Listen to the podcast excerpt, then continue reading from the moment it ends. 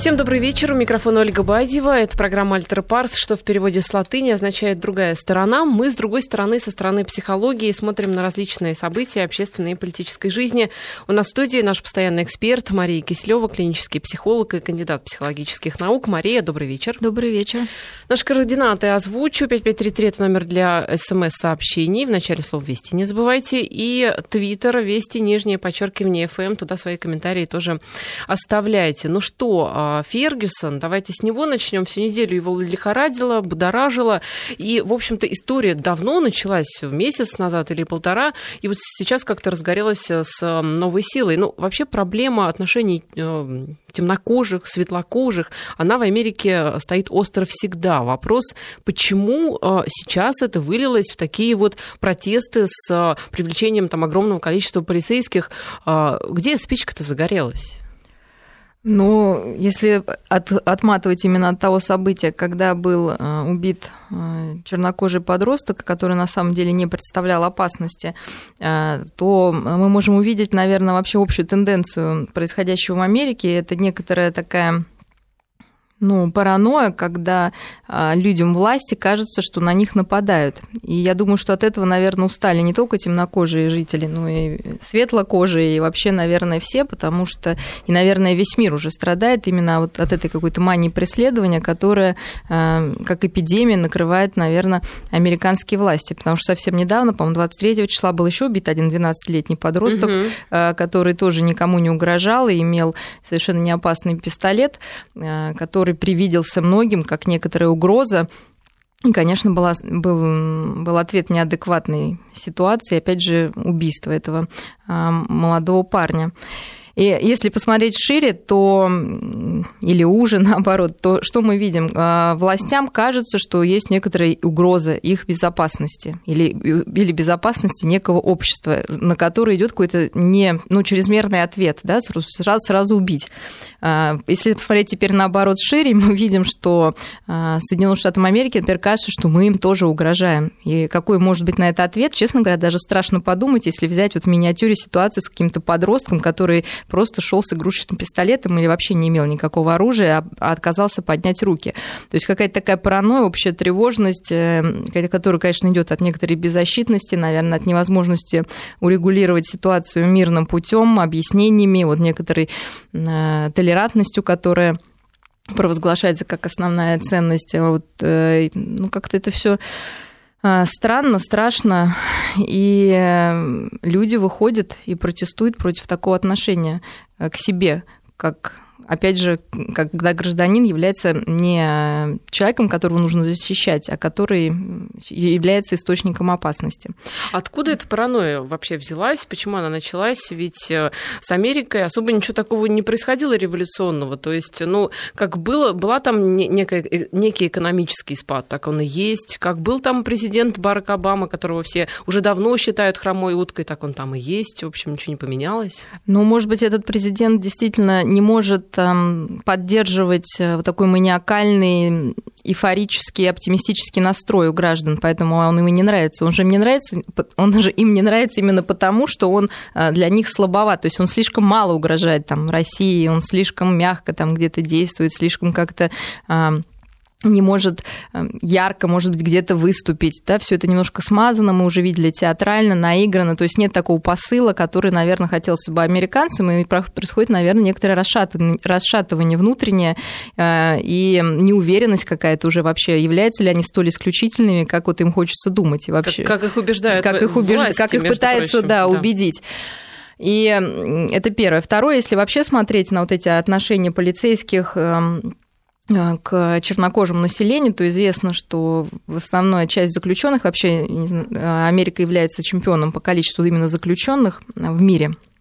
То есть при всей своей демократии Америка такая, как говорится, страна контрастов и противоречий, вот, потому что являясь самой демократичной страной и толерантной, принимающей все разности разные э, вокруг, а количество заключенных у них, конечно, самое высокое в мире, как общее, так и на душу населения. И среди них больше, конечно, процент занимает именно чернокожие или латиноамериканцы. И уже в сознании полиции, хочешь ты не хочешь, есть некоторые предвзятые отношения именно к чернокожему населению. Оно может быть оправдано или не оправдано, но это очень интересное явление, которое показывает, что человек не может быть э, вот справедлив просто по приказу, он не может быть толерантен по приказу. Это большая внутренняя работа. Если есть предубеждение глубокое, что чернокожий с большей вероятностью окажется преступником, то никакие приказы, уставы не заставят полицейского как-то пересмотреть свою точку зрения, только его внутренняя работа должна происходить. Ну, Мария, но ведь так действительно и происходит на самом деле. То есть э, не специально э, темнокожих э, сажают в тюрьму, потому что там они якобы больше воруют, больше убивают. Это ведь на самом деле так происходит. Вопрос, да, почему? Мы, я, я не спорю с этим. Я спорю с тем, что э, это накладывает, то есть тогда есть предвзятое отношение к нормальным людям, да, к темнокожим, которые не, вполне возможно не являются некоторыми преступниками. А это уже работа вот именно психологическая, внутренняя. То есть, э, с одной стороны, э, Америка или Запад говорит нам о некоторой толерантности, о том, что мы должны жить без предрассудков и непредвзято относиться к разным меньшинствам и э, вообще к людям, которые от нас отличаются. Но каждый из нас, у каждого из нас есть некий стереотип вот этого другого. И, и очень сложно, как мы говорили, вот этот фильтр снять и посмотреть на человека такой, какой он есть. Вот у полиции, как раз американская, это в последнее время что-то очень сложно получается. Ну, наверное, что... это вот по аналогии с э, приезжими, которые есть в Москве, конечно, в Петербурге, конечно. да, ведь мы Нас, изначально да. считаем приезжих преступниками, конечно. которые живут и где-то в подвалах. Да, и, то есть вот эта агрессия, порой иногда совершенно неадекватная на этих людей, она говорит о нашей некоторой незрелости. Естественно, мы от них ждем чего-то плохого, но это наша скорее проблема, если этот человек нам ничего плохого не а, желает. И очень интересное еще явление, ну, как мы уже много раз говорили, о агрессивности, которая, естественно, есть и у животных, но отличительной, одной из основных отличительных черт агрессии человека от животного то, что человек может быть агрессивен на собственную фантазию. То есть животное не может себе придумать, что на него хочет напасть другое животное, а человек может в своей фантазии смоделировать такую историю.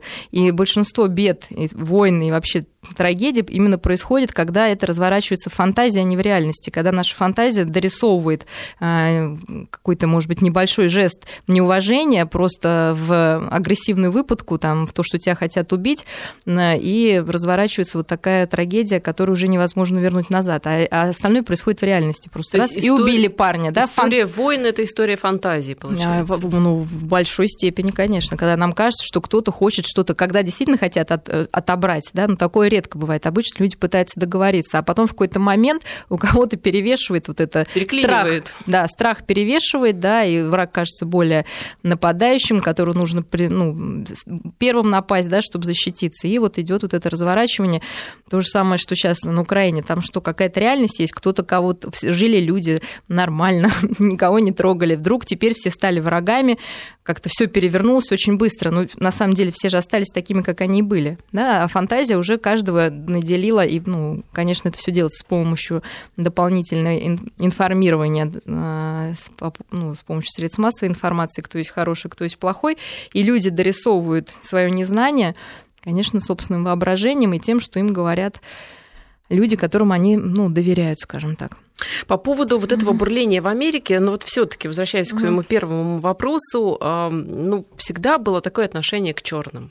Всегда как-то э, настороженно к ним относилось и население, и полицейские действительно считали их более там, в преступном плане более опасными. Вопрос, а, почему вот сейчас так много а, человек встало на защиту этого убитого подростка, ведь раньше были такие случаи, их много, просто они не все выливались а, вот ну, в, в, такие. в такие да, столкновения. Что сейчас-то произошло? Вот мне кажется, что общее такое есть, э, ну, есть некоторое коллективное бессознательное, когда где-то, наверное, в глубине души люди понимают, что э, ну, в стране-то у них не так все гладко и не так все честно, как им преподносят, что у них самая там честная, самая большая свобода, при этом там открывается, что за людьми следят, э, и вся личная информация передается, может быть, передана в спецслужбы, ну кому это понравится? То есть люди понимают, что за ними следят, их преследуют, что они... Все... А зачем за людьми вообще следить? Да? Следят, потому что кажется, что они что-то могут сделать плохое. Мы опять приходим к этому, да, если вряд ли следят, чтобы узнать, что хорошее хочет сделать человек, да, Наверное... Либо чтобы посадить его на крючок. Да, либо, опять же, да, его как-то поймать на чем то И, ну, вот получается какая-то такая немножко паранойя параноидная история. которые ну, людям просто некомфортно. И хочется, наверное, от этого избавиться. И вот это слежение постоянное, потому что действительно Америка считается полицейским обществом, когда тебя могут там посадить, хотя там все вроде э, преподносится очень как-то так красиво, и что там прекрасные тюрьмы, вообще все отлично, да, но на самом деле, видимо, это не так, просто мы в это не вникаем. И, кстати, финансирование тюрем там превышает финансирование образования, что интересно, то есть у них прям вот поставлено это как-то на поток.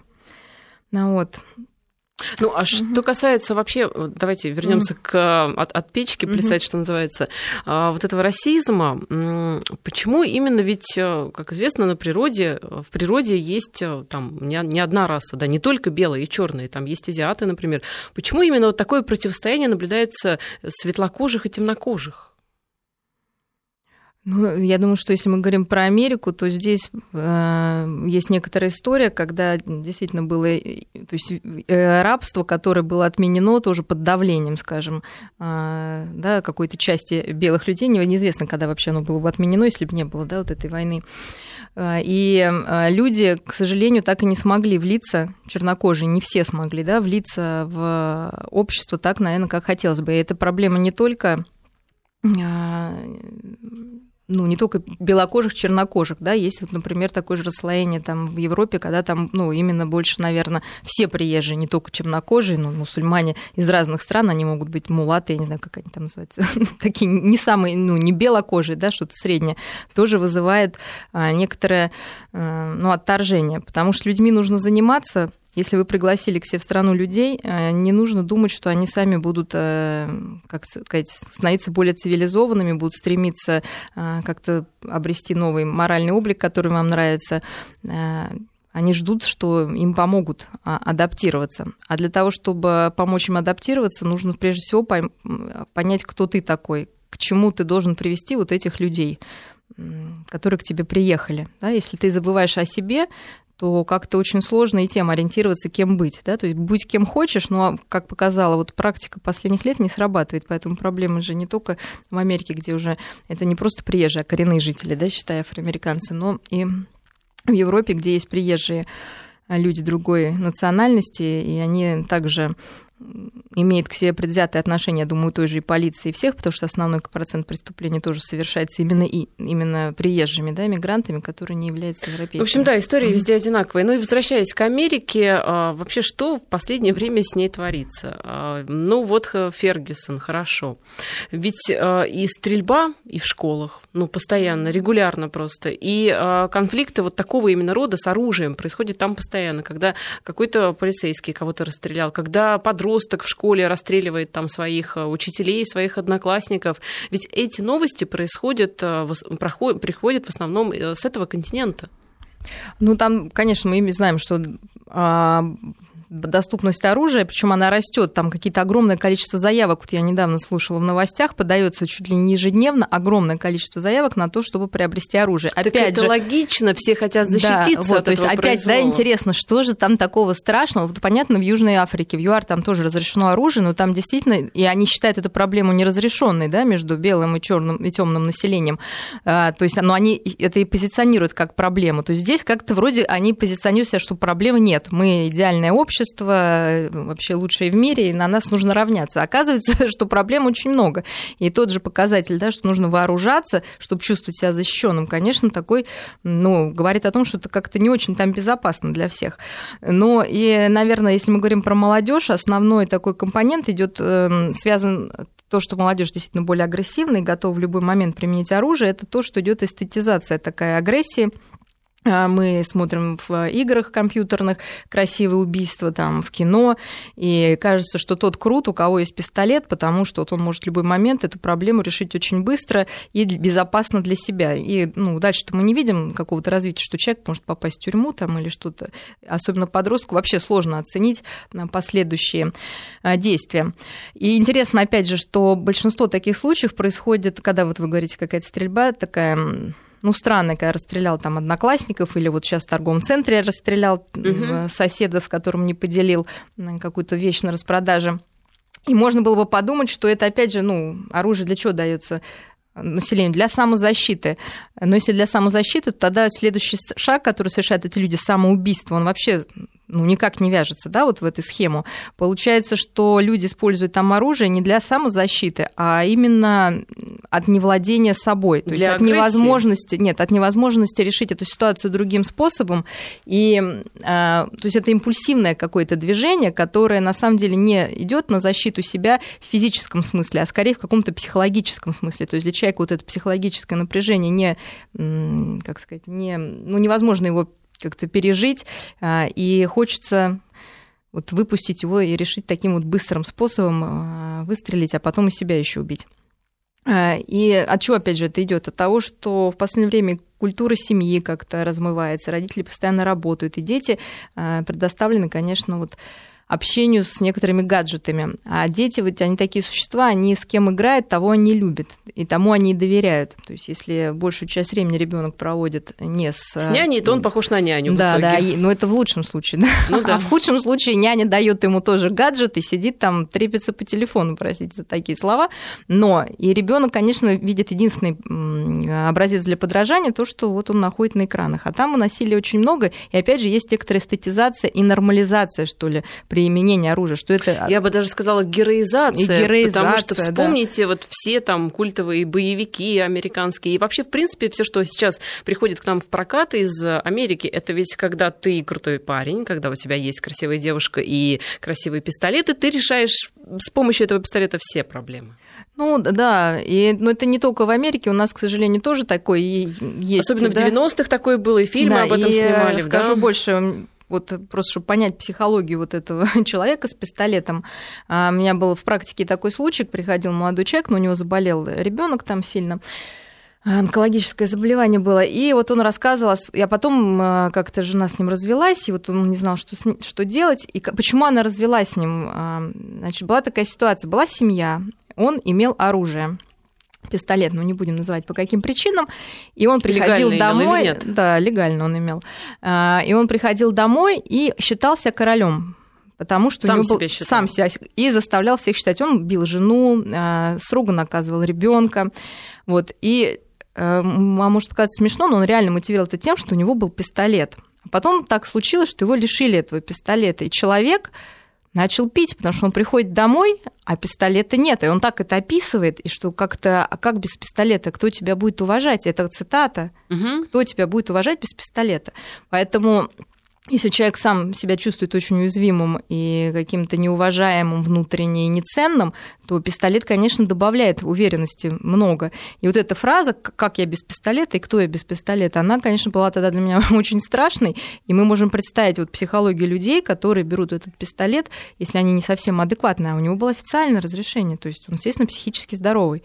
Да, ну, то есть Вопрос, конечно, нет. Как, как проверяют людей эти, вот, когда Поэтому, выдают когда, мы, пистолеты. когда выдают оружие, сейчас у нас стоит такой вопрос, мы, нужно понять, э, естественно, что психически здорового от действительно психиатрически больного человека отличить просто, но есть еще личностные некоторые характеристики, которые могут способствовать тому, что человек будет использовать пистолет не по назначению, да, для самоутверждения, для решения каких-то сиюминутных задач, а проверить все это огромное, нужно проводить исследования каждого на, и на импульсивность, и на уровень тревожности, на то, как он справляется в стрессовых ситуациях, и на то, привык ли он больше размышлять, либо действовать. То есть это куча параметров, которые могут способствовать тому, что в момент какой-то критический человек будет, сможет использовать это оборудование, ой, а, оружие не ну, не по назначению, да, то есть когда нет реальной угрозы, а человеку может показаться, что нужно убить, что его кто-то обидел, э, просто сделал замечание, как у нас сейчас вот в машине, да, ты не там припарковался, угу. а для человека это уже угроза его идентичности вообще, то есть это как будто ему угрожает убийством, да, и он берет и убивает вот этого э, прохожего, где-то было там научного какого-то сотрудника, дедушку, который просто попросил не парковаться около автобусной остановки, и человек достает какую-то травматику и просто расстреливает. Вот за одно замечание. Трезвый. Угу. Да? А если учесть, что у нас 70% э, кухонно-бытовых преступлений и 43% в нетрезвом виде, то вы можете представить, что такое пистолет у человека нетрезвого. Да это страшно. Пистолет это отдельная да. история, а вот что касается агрессии, действительно так много, что думаешь, э, это московская какая-то проблема. Да нет, это как раз не в Москве было. Вот то, что я рассказываю Москве, а про где? то в Иркутске или что-то, ну, ну, общем, в Сибири. Я сейчас не скажу точно, то есть это не в Москве было. Ну, просто живя в Москве, ты думаешь, может, все-таки это столичная проблема, потому что мало, много машин, много мало людей, места. да, мало мест, и все как-то озлобились на жизнь, на друг друга. Нет, все-таки это что-то такое. Да, я думаю, что это есть везде, и есть люди, которые никто, человек сам не может научиться решать э, свои психологические проблемы, если его этому не обучили, у него нет образца. То есть если ребенок, ребенок в семье видит насилие, что все решается шлепком по попе там, или каким-то таким вот, ну, именно ну, агрессивным э, способом, то а он принимает. Ну, конечно, лучше этого избегать. более форме. того, да, более того, есть доказательства, что, например, если два братика и сестренка поругались, и вы, ну, например, братик ударил сестренку, вы ударяете брата и говорите, вот получи тогда вот так же, да, то агрессия увеличивается. То есть это доказано абсолютно. То есть много экспериментов было. Поэтому агрессия, она увеличивает агрессию. То есть ребенок думает, ну хорошо, ему можно, тогда я вырасту, ну если он говорит, ладно, значит мне сейчас нельзя, но когда я вырасту, точно будет можно решать все силой. Проблема начинается в подростковом возрасте, когда уже ваш ребенок и как-то двинуть ему не получается ни по попе, ни по, ни под затыльнику, да, он ответить может. А уже тогда как вы будете общаться с этим ребенком, с подростком? Поэтому нужно э, заранее уже научиться взаимодействовать с ребенком без насилия, и тогда, собственно, и он не будет э, этим злоупотреблять и пользоваться а, в неуместных случаях. А вот. То есть все-таки единственный верный способ остановить насилие это остановить его в самом себе, когда тебе хочется ответить, правильно? Ну, это было бы здорово, конечно. Другой вопрос, что обидно, что ты остановишь, а другой нет, да, и поэтому Но зато если ты остановишь, то ты остановишь этот конечно, шар, который может покатиться дальше и конечно, дальше. конечно. Кто-то должен сказать стоп и оказаться сильнее в данной ситуации, потому что он предотвратит беду большую. Угу. То есть, получается, другого способа нет. Если, даже если тебя очень разозлили, то все равно ты, а, вот, ну, сдержавшись Но нужно понять, момент... что злость – это покрывающее чувство. Оно идет от беспомощности и от страха. И для всех желающих позлиться задайте себе вопрос, почему вы злитесь? Почему вы злитесь на ребенка, что он не сделал? То, что вы беспомощны, вы не можете Хорошо, ему а когда, вложить свой мозг. Когда злость реально оправдана, когда перед тобой стоит, ну, я не знаю... Враг, конечно. Ну, не враг, напад... ну, вот, условно говоря, там на парковке к тебе подходит какой-то такого вида а, тяжеловес красного, да, и ты что, понимаешь, два, с ним два драться? пальца. Не, я не продраться, два пальца во лбу, и ты понимаешь, что как бы, ну, совершенно он не прав, например, да. Конечно. И, ну вот, а когда ну, да, злость вы... праведная, что да, с ней делать? Да, ну вот э, вопрос звонить в милицию, наверное. Потому что, опять же, откуда эта злость? Уж подходит бугай, вы беспомощны по сравнению с ним. Да? То есть первое чувство, самое беспомощное, я ничего не сделаю. Вы начинаете злиться. Дальше уже злость дает нам энергию к борьбе. Но нужно оценить, сможете вы побороться с этим человеком, имеет это смысл. Или нужно признать, что есть в мире бугаи, с которыми ничего невозможно сделать, кроме, когда-нибудь, наверное, они тоже там плохо кончат. Но дальше вот человек вот может да, э, нормально себе выстроить некоторую цепочку, что я ничего не могу сделать ситуацию, ну и что, это не испортит мой день. А может быть, начать с ним драться, и тогда он точно испортит. Мы прервемся сейчас угу, на короткую паузу. 232-1559, это телефон нашего эфира, и после новостей вернемся. Вот Кирилл нам пишет на нашем, в нашем твиттере Вести, нижнее подчеркивание ФМ. Может, расизм это и нормально, это как свой чужой. Он даже есть в животном мире. У меня в аквариуме три белых рыбки гоняют четвертую черную. А, дело в том, что действительно ощущение, что когда человек от тебя отличается, вот первое, да, какой-то опасности, не, почему опасности? Потому что непонятности, да, некоторые, а почему он так выглядит, а что вообще от него ждать, какие у него ценности, как он реагирует, например, когда ему протягиваешь руку, да, не заразен ли он чем-нибудь, откуда он приехал, то есть это быстро проносится в голове, и человек цивилизованный, конечно, потихонечку научился принимать а, и образованный, и понимающий, имеющий некоторую картину мира, что вообще человек другой кожи, он не опасен, да, у него может быть другие ценности, но вообще-то как-то он ничего против тебя не имеет, он просто идет своей дорогой. То есть это такой диалог, который происходит в голове у цивили... ну, как бы человека, стремящегося действительно, наверное, к миру э, и к толерантности, который так провозглашается. Вопрос в том, что это процесс, и он не может быть навязан просто приказом с завтрашнего дня белые и черные э, братья навек То есть это невозможно так сделать. нужно образовательные программы, нужно действительно показывать, рассказывать. Нужно, чтобы это было эмоционально подпитано, чтобы не просто было знание сухое, а чтобы остался эмоциональный осадок, и именно он даст основу вот этой толерантности и пониманию тому, что действительно этот человек, хотя и отличается от нас, но, тем не менее, он нам никак не угрожает. Почему мы их боимся? Потому что нам кажется, что от них есть угроза. Да нет от них угрозы, они живут там своей жизнью. Действительно, если это какой-то бандит, ну, вы понимаете, что он может быть любого цвета кожи, кожи и вероисповедания, и, к сожалению, ну, не искореняются такие люди со временем, да, потому что количество преступлений, ну, как-то все равно достаточно велико на всей планете, на разными нациями, и в Африке, там, и в России, и в Китае. Это люди вообще злые, несовершенные. Еще один комментарий, угу. где вы были 20 лет назад, вечно получал за младшую сестру, она это поняла и жестоко использовала. Еще нам пишут, а, что когда не было боевиков и стрелялок, бегали во дворе с палками, которые были автоматами, и убивали друг друга. Ну, убивали в таком символическом психологическом смысле. И сейчас вроде все окей. А мне кажется, если бы раньше были психологи, они бы детям с палками запретили играть. Нет, ничего подобного. Это нормальная, действительно, детская а, такая предрасположенность, где ребенок в игре как раз прорабатывает а, ну, вот все свои страхи, и зачем ребенку, если действительно в какой-то момент ваш ребенок вдруг начал просить вас покупать пистолеты, сабли, я не знаю, там, автоматы и все, что связано вот с неким оружием, а это не значит, что у него повысилась агрессия, а значит, что в этот момент он себя чувствует особо уязвимым. И нужно понять, собственно, что его так напугало, и зачем ему столько оружия, от кого он хочет защититься, и почему нужно быть самым смелым.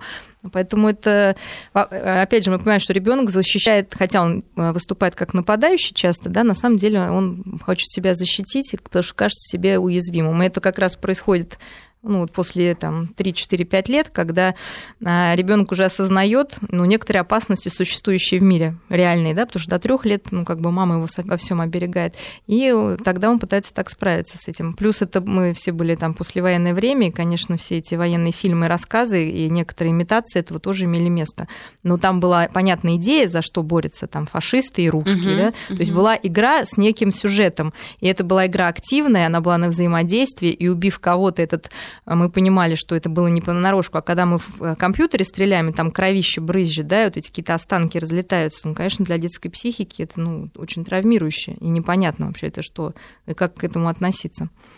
Ну, вот еще одно сообщение в новостях прозвучало. Угу. В общем, мы хотели обсудить эту тему черные черные пятницы в черной черной комнате. А, про то, что девушка, которая пострадала, на самом деле это все это не смешно, а достаточно серьезно, потому что иногда действительно они заканчиваются гибелью, эти черные пятницы, в Америке особенно.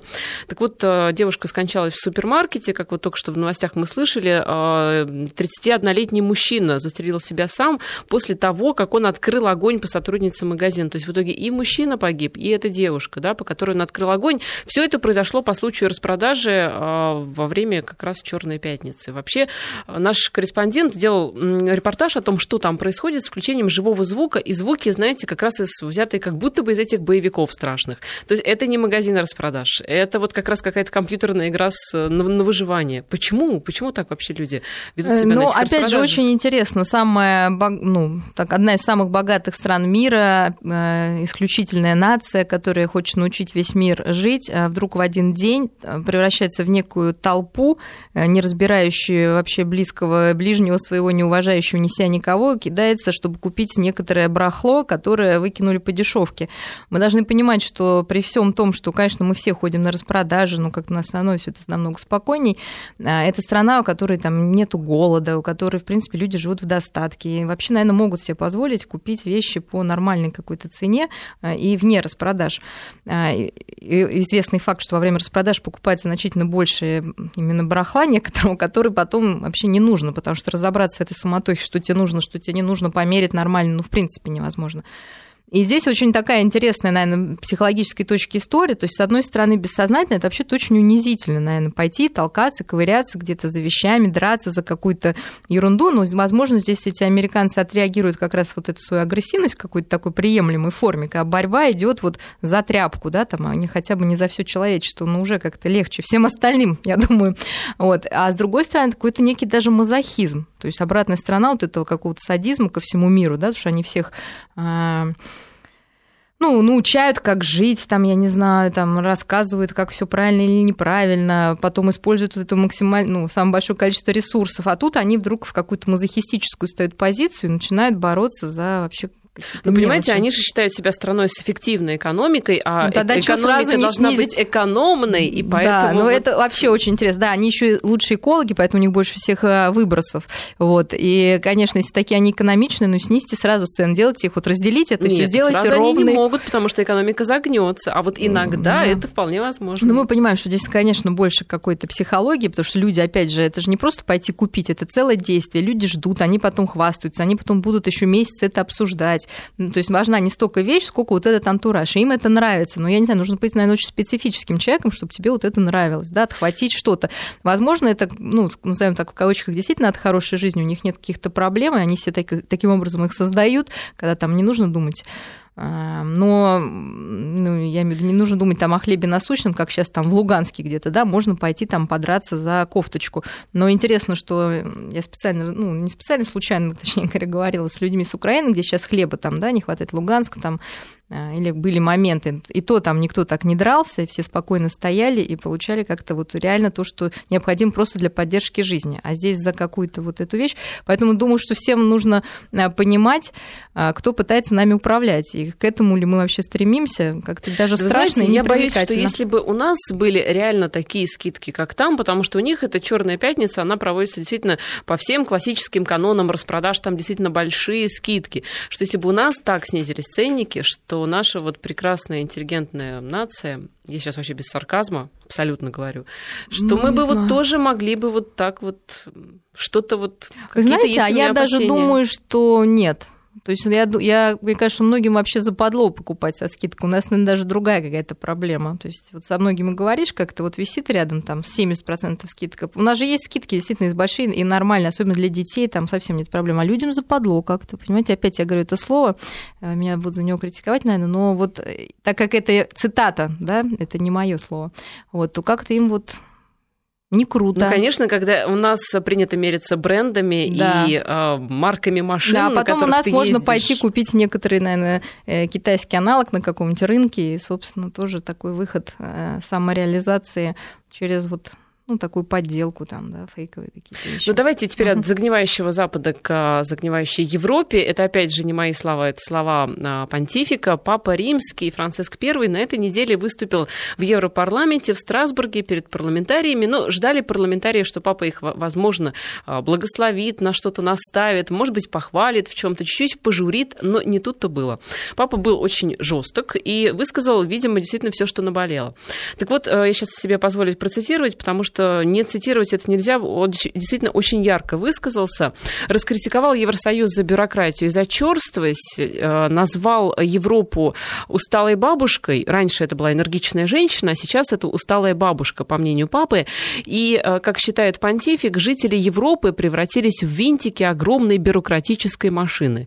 И бумаги сейчас для Европы, для еврочиновников, они важнее самих людей ну, Европа, которая всегда была авангардом, локомотивом и цивилизации, и технологий, и науки, и э, много-много чего. И вот тут вдруг она сдает позиции, она э, непонятно вообще, что с ней происходит. Все они там винтики, все они погрязли в этих бумажках, в этой бюрократии, вообще превратились в усталую бабушку с падающим уровнем э, населения, с вымирающей да, фактически. С, наверное, высоким уровнем депрессии. Очень действительно, я думаю, что Европа интересная очень у нас только явление, осталось 30 секунд да, до новостей, да, да как да, мы сейчас обозначим И мы позицию. должны понять, что очень долго э, Европа и европейцы, они прошли такой очень долгий путь, эм, когда они долго работали очень усердно, когда у них были очень строгие правила э, религиозные. И вот ну, был огромный долгий период, когда они себя во многом сдерживали. И это позволило им добиться э, ну, таких вот высот и такого положения в мире.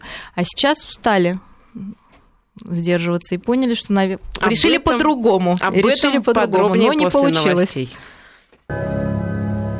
Кирилл нам пишет по поводу э, распродаж. Так это весело, это как игра со стульями, которых э, на один меньше, чем участников. Все бегают, что-то хотят, а потом думаешь, зачем? И вот рассказывать свою Главное историю... не брать на эту игру пистолет, теперь понятно. Это, а это, то- это да, да. И э, ну, взять все-таки покрепче там мужа с собой Да. в качестве там дополнительного источника силы. А, И вот историю рассказывает свою Кирилл. В начале дачного сезона решил посетить секонд-хенд, узнал, где лучше, приехал к открытию. Ужас, что там было. Все бегали, все хватали.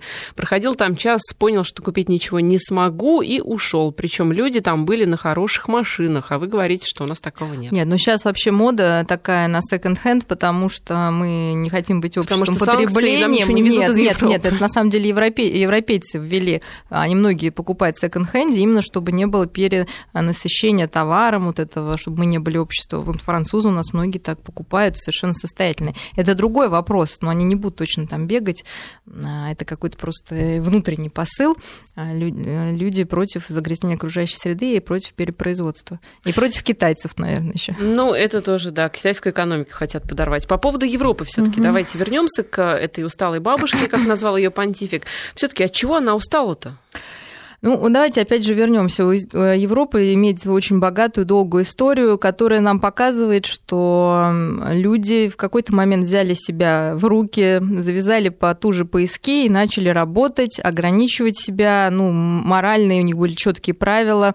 Я имею в виду христианство, конечно, когда... Какое-то время вы имеете в виду, ну, когда? практически 2000 лет. А, да? то есть, ну, очень какое-то давно. время это да, очень-очень очень, давно. очень давно.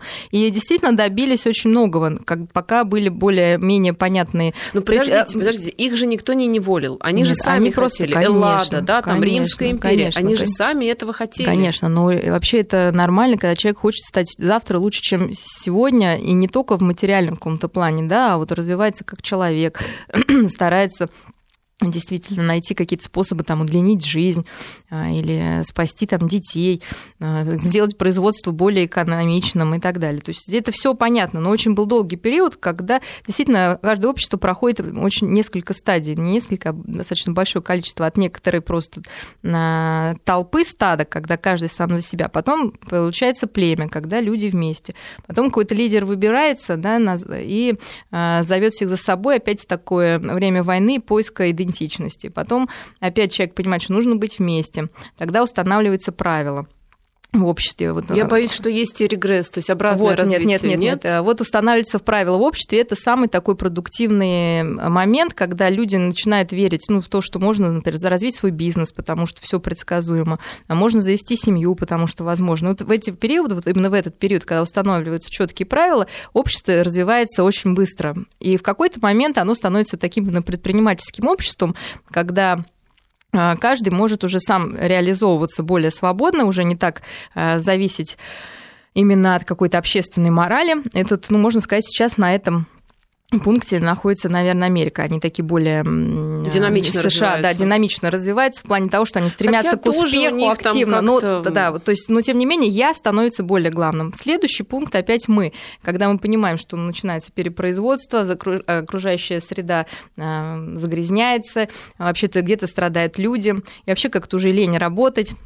И это вот тот период, наверное, которым сейчас находится Европа, когда опять люди переходят в мы, они объединяются ради некоторого мира во всем мире, они становятся более экономичными. Мы все знаем, что Европа действительно старается экономить, в отличие, например, от Соединенных Штатов Америки. Вот Тот же секонд-хенд, который я вам привела в пример. Вот, они стараются быть толерантными, э, вот, но при этом, как я говорю, уже работать ну, лень вот, физически, поэтому очень много приезжает э, рабочей силы из другой страны. Да? Мгм. А вот. Так ведь я так понимаю, что папа критикует а, не только за лень какую-то, а за черствость, за Вот. бюрократию, за какое-то а, и- обнищание, может быть, э, дух- Духовное, духовное, да. Вот, э, ну, вот, э, вот значит, это-то пришло к этому, да, Мгм. пришло к этому, значит, и в какой-то момент, когда уже достаточно благосостояния, например, у людей, чтобы, ну, не голодать, там есть э, люди других национальностей, которые работают, а, то как-то, честно говоря, не очень понятно, что делать, да, чем заниматься, потому что освобождается ну, значительное количество времени, которое нужно теперь потратить. А, и очень интересно, что действительно в Европе был вот этот долгий период сдерживания, да, с которого мы начали. Потом с приходом там Фрейда и начала психоанализа ну, возникла некая иллюзия, что если все разли, раз, ну, разрешить и все будет подозволено, то вот не будет у людей каких-то внутренних душевных проблем. Хотя Фрейд предупреждал, что это не так. И э, люди пошли европейские по поводу, ну по, ну, по тому принципу, что все, что в принципе неплохо, можно разрешить, любые там какие-то извращения, собственно, это ваше личное дело, делайте, что хотите. Вот. Но это привело к тому, что у людей вообще пропало какое-то ну, желание, а, ориентиры, б, желание вообще что-то делать, потому что все нормально. С, э, пропало, наверное, какая-то, не знаю, желание самосовершенствоваться, потому что ты, в принципе, любой вот можешь быть принят. И самое главное, пропал некий смысл жизни, потому что если все возможно, если нет ничего ценного, то как-то вообще непонятно, а что тогда, ради чего жить, если ничего ценного нет, все как-то одинаково. Да, жизнь, ну, жизнь там, ну, будем увеличивать продолжительность жизни. А как ее тратить, как людей все равно не научили. А человек ну, так как устроен... На... Подождите, ведь наоборот, когда у тебя все хорошо, у тебя есть э, там э, деньги, ты не беспокоишься о старости, потому что пенсия нормальная, у тебя дети хорошо устроены, так, пожалуйста, ты можешь путешествовать. Ну что, ну хорошо, попутешествовать. Ты можешь развивать свой бизнес, потому что там хорошие ну, условия. Ну, сделали уже, дальше сделали что? бизнес. Вот, а дальше, да, и что дальше? Ну, дальше, наверное, да, действительно, дальше. на Лазурный берег да, с да. А дальше оказалось, да, да, ну что как-то это уже, да, тоже не особо интересно. И это первое. Еще, конечно, Европа большой период был, а, когда за что они чувствуют э, вину, и это не может не вгонять их э, в депрессию, Европа кается за период фашизма. То есть больш, большая часть Европы, конечно, главная страна Германия была этому подвержена, что тоже не может не приводить к некоторой депрессии, потому что вот это покаяние, какая-то вина, которая на них лежит, она ну, до сих пор ощущается и в поколении. 50 лет, даже 60 Ну, это мало, это в историческом А сколько плане нужно? Это, сколько не ну, мало? ну, я думаю, что у нас это вообще будет очень долго, потому что мы над этим не работаем. У них может побыстрее, там лет, ну, если сейчас заново не а пойдет нас что виду? Но у нас, э, конечно, не проработаны все травмы прошлого. Если на них мы уже говорили, нет ни единого взгляда, ни угу, какой-то оценки, угу. а там хотя бы есть. Хорошо, у нас остается 40 секунд. Итак, а что делать-то Европе вот теперь? И а, создать проблемы они, да. Себе. Значит, мы смотрим, с одной стороны, вот эта депрессивная какая-то часть Европы, с другой стороны, маниакальные приезжие, которые, ну, я имею в виду вот э, мусульмане, которые да, очень заряжены, да, и вот такое противостояние, которое давит на вот этих европейцев. Им нужно, конечно же, прежде всего вспомнить вообще, кто они, вспомнить свои ценности, вспомнить свою историю, что объединяет людей, общие ценности, общая история. И а, без этого они никак не смогут не ассимилировать, не принять этих приезжих. Потому Вспомнить, что... в конце концов, Древнюю Грецию и Древний да. Рим. И, и вообще, что они имеют да, да. собственное лицо и собственное мнение. Спасибо большое, Мария Киселева, клинический психолог.